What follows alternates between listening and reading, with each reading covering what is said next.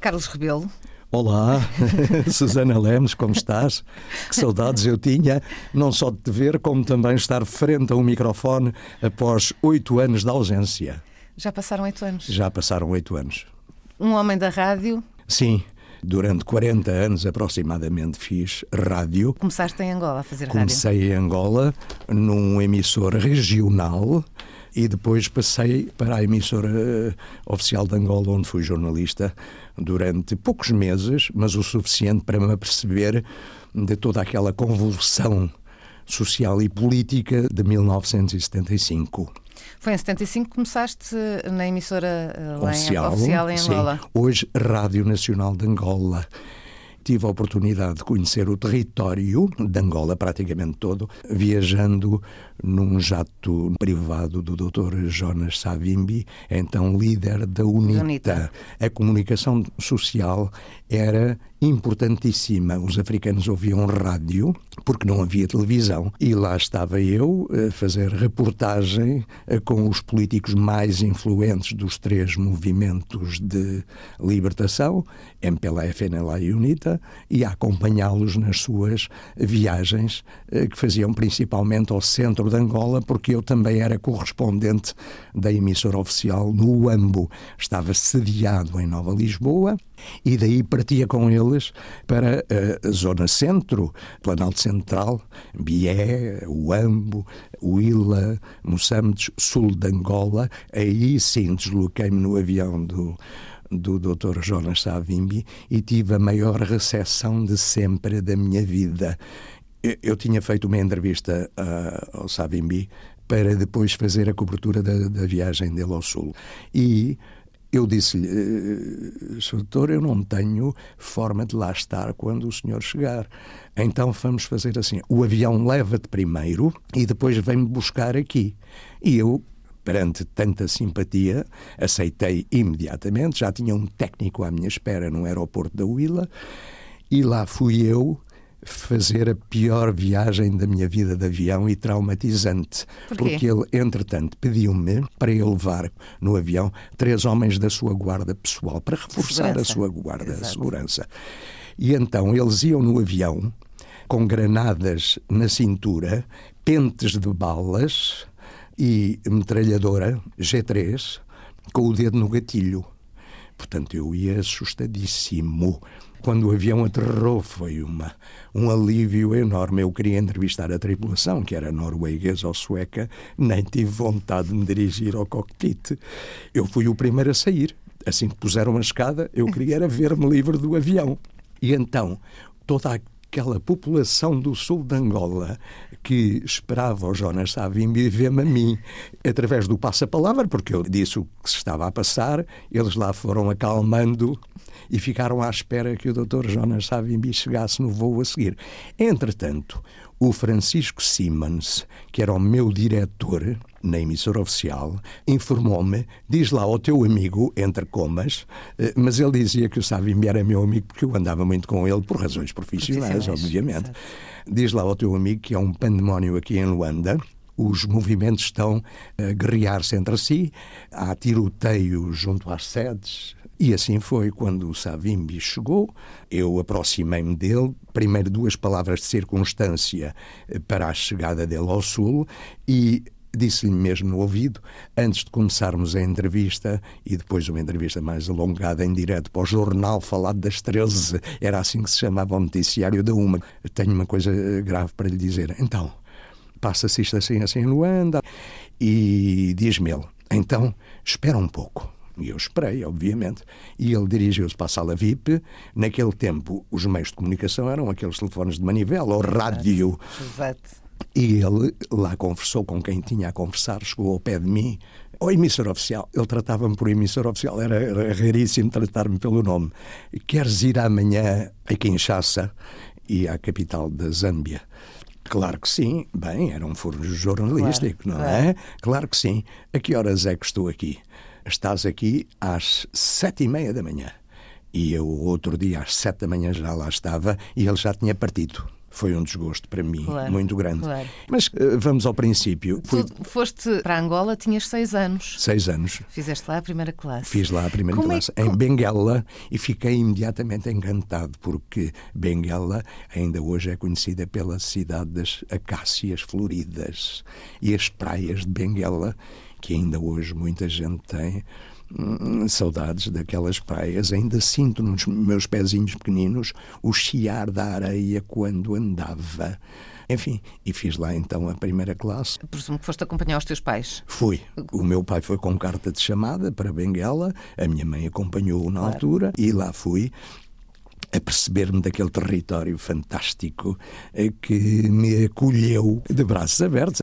Depois de uma breve passagem por Benguela, fui para Luanda, onde estudei a segunda classe num colégio, colégio académico. E depois da segunda classe voltei para Portugal, vivi cá mais alguns anos e em 1900 e, em 1965, quando o meu pai me veio cá buscar, porque eu andava-me a portar um bocadinho mal cá por Portugal, voltei, mas para o Uís, para o norte de Angola. E o que é que fazia o teu pai? O meu pai tinha uma livraria papelaria.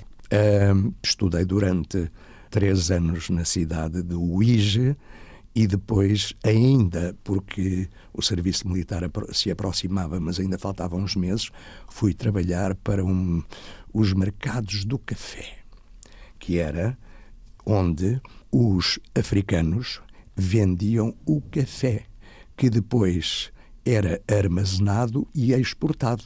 Angola chegou a ser o quarto produtor mundial de café. café era um dos principais fontes de, de rendimento do país, mesmo antes até do petróleo. Sim, não estou enganada. sim, muito antes, muito antes. O café, curiosamente, era considerado o ouro negro. Também trabalhei numa casa de venda de peças de, de automóvel e ajudando o meu pai, enfim, eu fiz tudo um pouco. Fui bancário também, mas isso no Bié, província do Bié, cidade do Cuito, hoje era Silva Porto onde fiz também o serviço militar. Na, no grupo de cavalaria 1 Dragões, que era tropa a cavalo. Estavas em que ano quando foste hum, chamado para a tropa? Uh, 1969, início, 69. primeiros dias de 69, 10 de janeiro. Eu fui para uma arma de engenharia, a tirar uma especialidade de engenharia rodoviário, que tinha a ver com automóveis, com carros, e então cheguei a ser o responsável das panhares. As panhares eram aqueles tanques de guerra muito grandes, que eram excelentes para as minas anti-carro, porque pois. como eram muito pesados, eh, ficavam imunes. E um dia pedi ao meu capitão, que era o comandante desse grupo, digamos assim, eu quero ir fazer uma operação. E havia uma operação militar nessa altura. Eu não queria dar tiros, queria ir, ir. Para ver como era. Como era. Ele achou que eu era maluco, não me disse. Mas está bem, queres ir, vais. Eu fui largado de helicóptero, andámos uma série de quilómetros depois de Unimog a picar o terreno. Picar o terreno chamava-se com para ver se havia minas, minas, minas. Até que o nosso comandante, já estava farto de fazermos um quilómetro ou dois em quatro ou cinco horas, acabou aqui. E então eu ia no terceiro Unimog, continuei. Ele trocou de posição, foi para o primeiro Unimog. O Alferes que ia no primeiro Unimog foi para o segundo. Andámos 50 a 100 metros e há uma explosão enorme, uma mina anticarro. O nosso capitão, aí foi no Unimog, partiu uma perna, o motorista ficou muito maltratado. Andámos à procura de um sítio para podermos contatar a base tática. Lá arranjámos uma clareira para o helicóptero aterrar e lá levaram os dois elementos feridos. Isso é uma imagem que nunca mais me, esquece, me esquece, é? porque eu ia, como te disse no terceiro Unimog, ouço a explosão, uma enorme explosão, e vejo eh, os bornais a saltarem, as pessoas a saltarem. Enfim, foi uma história que me enriqueceu, eh, apesar dos sustos que apanhei, porque ainda ouvi umas balas a zunir eh, durante a mesma operação. Lá mais para diante, levávamos pisteiros. Pisteiros eram indivíduos que conheciam o terreno. Bem, o terreno. Pisteiros que eram inimigos, às vezes eram agentes duplos que nos enganavam. Exatamente. Mas vá lá, nessa operação não houve, não houve traidores, passa a expressão. Exato. Essa foi a parte militar mais emocionante. Quanto tempo estiveste na tropa? Estive cerca de 30 meses. que me deu para dois conhecer. Anos dois anos e meio, e meio se tanto, porque fui para uma zona operacional. Fiz a recruta, fiz a especialidade e fui para uma zona operacional onde estava mais, menos tempo.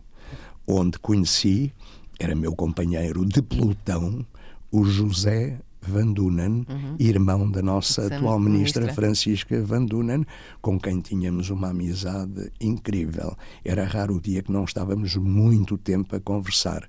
Ele sabia que eu era militar português e que estava do lado de Portugal. E eu sabia que ele era MPLA ele era mesmo um agente duplo, porque estava no nosso exército e ao mesmo tempo estava do lado do MPLA. Mas éramos tão amigos que falávamos abertamente da situação angolana e de uma eventual independência no futuro. Quando tínhamos as conversas, eu avisava: oh, cuidado, atenção, porque eles andam aí, eles a eles andam aí a vigiar-te, com toda a certeza.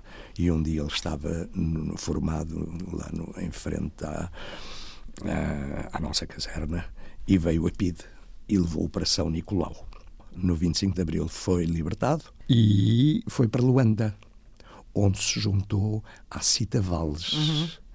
E no 27 de Maio foram ambos eliminados, pela tropa do MPLA, na medida em que ele era nitista. Ele passou para nitista. Na sequência do, do golpe de Estado. Do golpe de Estado, Nito Alves. Falaste na PID. Sentia-se a presença deles? Da presença da, da, da, PID. da PID.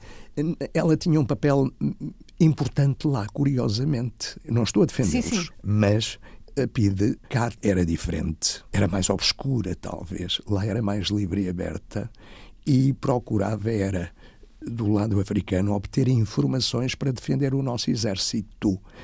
E então havia africanos infiltrados nos movimentos. Portanto, havia traidores de um lado e do outro. os lados, isso acontece sempre, não é? Sim.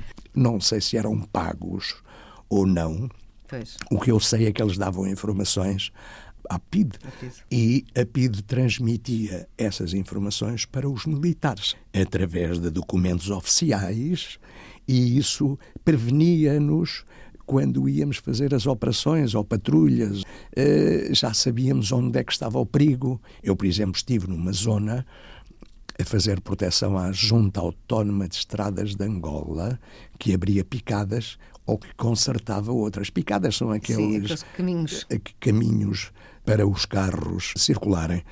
E então estava no acampamento, também na província do Bié, com duas autometralhadoras e com cerca de 30 homens. E fiquei como responsável pelo acampamento, pelos homens, por aquilo tudo.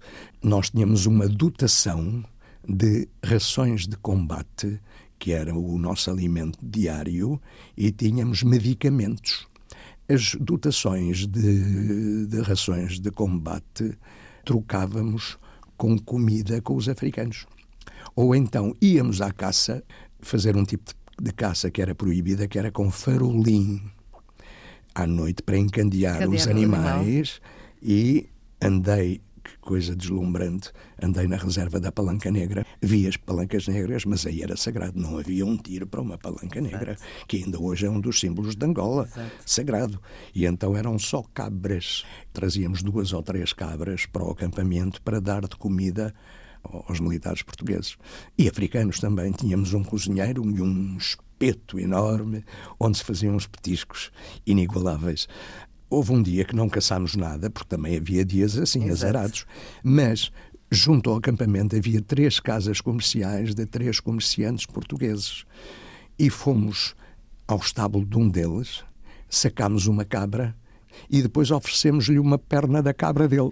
Ele nunca deu por isso, porque tinha, tinha muitas, muitas cabras lá, não é?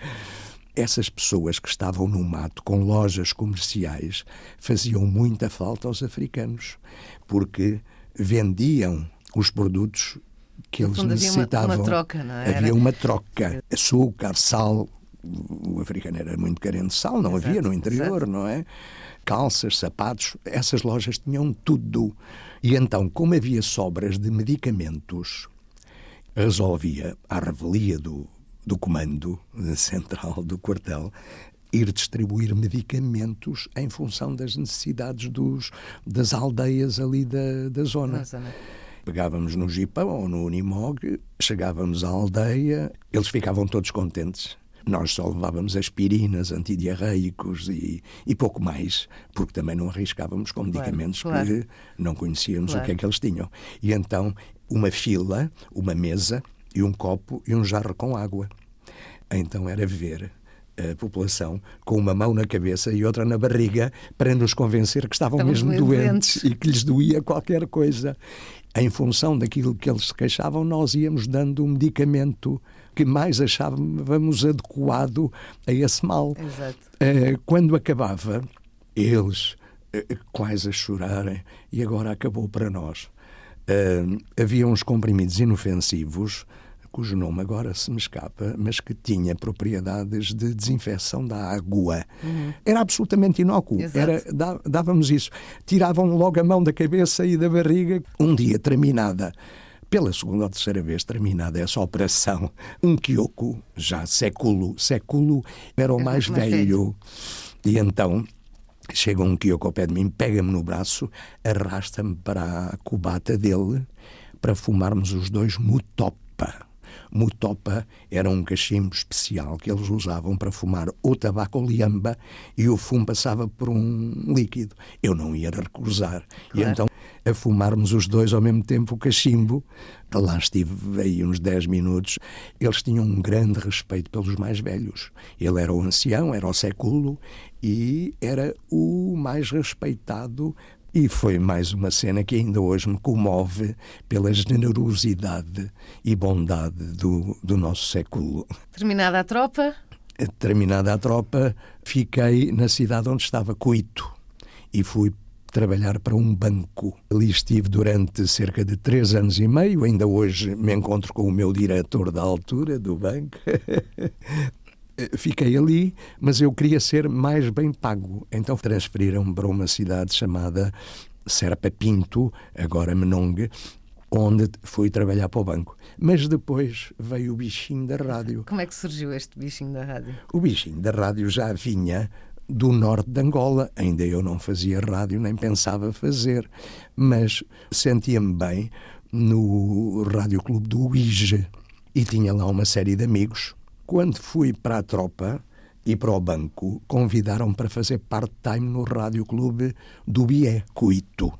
E então comecei a fazer um programa chamado A Voz do Dragão. Daí eh, comecei a fazer outros programas, obviamente, até que o nosso saudoso amigo Artur José tinha ido para Nova Lisboa para uma rádio nova que tinha aberto lá, Rádio Libertas, com autorização especial, porque não era possível abrir rádios privadas, quer no continente, Exato. quer em África. Refiro-me à África portuguesa de então. Sim, sim. E então o Dr. Almeida Santos, quando foi visitar Angola, a pedido lá de diversas individualidades de Nova Lisboa, o AMBO, deu autorização para se abrir uma rádio com fins lucrativos, mas poucos, de quatro ou cinco pessoas. E o nosso Arthur foi para lá e dia sim dia não ligava a desafiar-me para eu ir eh, para Nova Lisboa. Era mais uma aventura. Saí do banco e da rádio onde estava, propositadamente, para ir para Nova Lisboa. E não me arrependo colaborei também no Rádio Clube do Ambu, uhum. em alguns programas à tarde. Depois disso, fui convidado para então, ir. O teu nome artístico foi sempre Carlos Rebelo? Carlos Rebelo. Fui para a emissora oficial para correspondente. Convidaram-me para ir e lá fui. Até que, depois de muitas aventuras sociopolíticas, tive que fugir para a África do Sul inapelavelmente. Nos primeiros dias de agosto de 1975, em pleno clima quentíssimo de Angola. Lá fui eu com mais dois amigos a caminho da África do Sul. Passámos no sul eh, de Angola. Eu estive uma semana a dormir dentro do automóvel e debaixo do automóvel. Muita fominha, muito frio, muito. Isso na África do Sul já? Não, não, é, ainda, em, em território é angolano. angolano. Depois lá fomos numa coluna onde fomos recebidos pela polícia e exército sul-africano na chamada Zona Neutra deram-nos instruções como é que havíamos de ir até Joanesburgo, Pretória, e assim foi. Fiz uma viagem de cerca de três dias, porque eram milhares de quilómetros, até chegar lá abaixo e fui para um campo de refugiados entre Pretória e Joanesburgo, onde conheço o nosso saudoso também uh, Jorge Prestrelo. Nós não podíamos sair do campo. Então o Jorge Prestrelo conseguiu convencer o motorista do caminhão do lixo a levar-nos a mim e ele para Joanesburgo. E íamos, e vinhamos, claro, Joanesburgo. Género passeio. Género passeio, íamos dar um passeio arejar à África do Sul. Eh, para mim, não era pelo campo de refugiados que nunca mais comi soja na vida, porque era soja de manhã. Era isso que perguntar soja, o que é que vocês uh, tinham de, de, de refeições. De refeições. Tínhamos soja, soja e soja. Soja de manhã, um leite muito mal amanhado, com soja. O almoço era muita soja e à noite era soja. Mas eles fizeram o que puderam, montaram umas tendas militares, éramos 10 a 12 pessoas em cada tenda e lá fomos sobrevivendo. Ao fim de cerca de 20 dias, cansei-me da África do Sul, resolvi pedir o regresso para Portugal. E foi concedido, obviamente, eles também não nos queriam lá eternamente, então deram-me um passaporte, viajei na Luxer, e vim para Lisboa até hoje. Como é que soubeste a notícia do 25 de Abril? Estava em Serpa Pinto, Menong, eh, no dia 25 de Abril, no banco, a trabalhar no banco, na tal segunda cidade para onde eu fui trabalhar. E, ao fim do dia, princípio da noite, eu continuava com o hábito do rádio e tinha um transistor pequenino e comecei a ouvir as notícias daqui. Eu não dormi toda a noite. E ao outro dia, quando fui para o banco, contei-lhes o que é que se passava, porque ninguém sabia de nada. Uh, ah, isso pode lá ser. Ah, isso é tudo abafado. Ah, isso não vai avante, isso não vinga. Vingou, obviamente. Depois do 25 de Abril, foi então quando saí dessa cidade onde estava e voltei para o Biecuito e depois para o Ambo. E depois os meus dias acabaram, de facto, os meus dias acabaram, salve seja, no Ambo, quando fugi para a África do Sul. Fugi também entre comas. Eu não fugi, eu retirei-me, porque as ameaças eram muitas, como mas, disse. Mas Sim. as ameaças eram muitas porquê? Por seres um jornalista e por uh, poderes eh, focar alguns dos assuntos que não gostariam? Ou... Uh, não. A emissora oficial onde eu trabalhava, e para quem trabalhava, era conotada com o MPLA porque o MPLA tentava, enfim, eh, controlar a comunicação social e a emissora oficial. A UNITA olhava-me com maus olhos, porque apesar de andar muito com o Savimbi, via-me como elemento perigoso do MPLA. A FNLA via-me uh, pela, pelos dois lados. Dois, Exatamente. E ameaçavam-me de morte pelo telefone: tens que fazer mais para este, mais para aquele, tens que dar mais atenção a este movimento, depois o outro movimento. Tanto assim que o técnico que trabalhava comigo, quando eu fui para a África do Sul, o Raul, que hoje está no Brasil, uh, foram à minha procura e à dele à minha procura, porque ele disse que eu não estava, tiros de metralhadora para os armários, para todo lado, porque eu teria sido abatido ali na altura. E ele foi preso. Foi preso para, para uma das delegações da UNITA, na Baixa da cidade. Um dia, eh, porque ele também era da emissora oficial, a UNITA resolve levá-lo para o matador, que era onde fuzilavam os inimigos. E o, o Raul teve uma sorte enorme quem é que vai entrar nesse momento na delegação? Um indivíduo chamado Jaca Jamba, político, um quadro importante da UNITA, que também foi secretário de Estado da Comunicação. E o Jaca Jamba dá-lhe um abraço. O que é que tu fazes aqui? Não sei, pergunta aos teus homens. Aos teus homens. Ah, esse é um inimigo. Vai já para o matadouro larguem imediatamente este homem. Bem, ele foi a correr até o aeroporto e apanhou a primeira ponta aérea para Lisboa e de Lisboa foi para o Brasil. E pronto, é esta. E na altura já estavas casado quando. Não, não, não, não. não. Só casei aqui, okay. mas fui buscar uma menina do Ambo. Aliás, foi uma das razões que me fez vir cá para Portugal também, porque sabia, por informações que ela já tinha vindo com a família toda, eh, não só isso, como também a África do Sul já não me dizer nada porque via aqueles imigrantes portugueses, com todo o respeito que lhes tenho, a tirarem coisas pelo arame farpado, lá para dentro, chocolates, e pareciam, nós parecíamos os refugiados macaquinhos. Aquilo era tão degradante que eu resolvi. Tens ideia de quantas pessoas estavam nesse campo, na África do Sul? Mais de mil pessoas. Aliás, a primeira noite que eu passei já num campo de refugiados, foi numa prisão desativada do tempo da Segunda Guerra, em Pretória. Depois é que fomos mais para perto de Joanesburgo, para um campo que eles, entretanto, montaram com as tais tendas militares. Os sul-africanos, no fundo, foram nossos amigos, quer nossos, quer dos moçambicanos, e não viram cor de pele. Tudo o que era refugiado foi metido no campo. Houve ali uma série de razões que fizeram-me sair da África do Sul. O meu pai ainda estava em Carmona, de resto ele passou lá a independência pela FNLA, porque cada movimento depois fazia a sua independência, não foi só uh, do MPLA, da, da, independência de facto de Angola. Exato. Os outros movimentos também fizeram a sua independência em função da zona de domínio.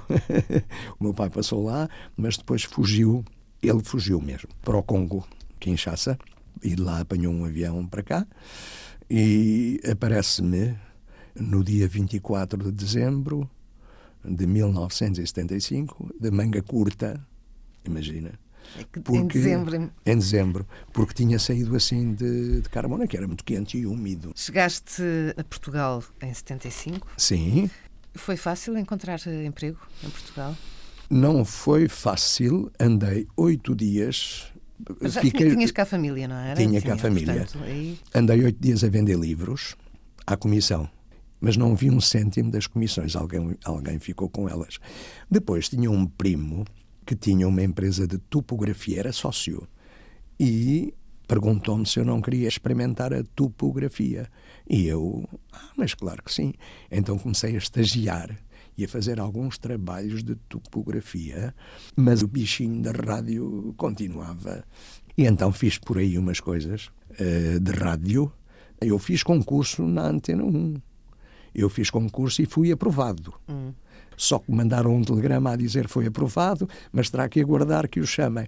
Claro que aquilo passou o tempo e o Carlos Ribeiro convidou-me para ir para a Rádio Comercial para repórter dele, em 1983. E eu aceitei imediatamente, e então, de 1983 a 1986, trabalhei com ele, com o Rui Castelar, com a Ana Bola, enfim, com uma série de, de figurões e figuronas do tempo. Até que fui para a Antena 1, é quando da privatização. E depois RDP Internacional, RDP África. Fui eu e o Guilherme Galeano que demos início, o pontapé de saída na RDP África. África. Não me recordo se foi ainda Antena África, se foi já RDP África. Voltaste a Angola? Não quando tenho saudades de Angola e posso, vou matar saudades ao Brasil. Tem parecenças, é o clima, as pessoas, os cheiros.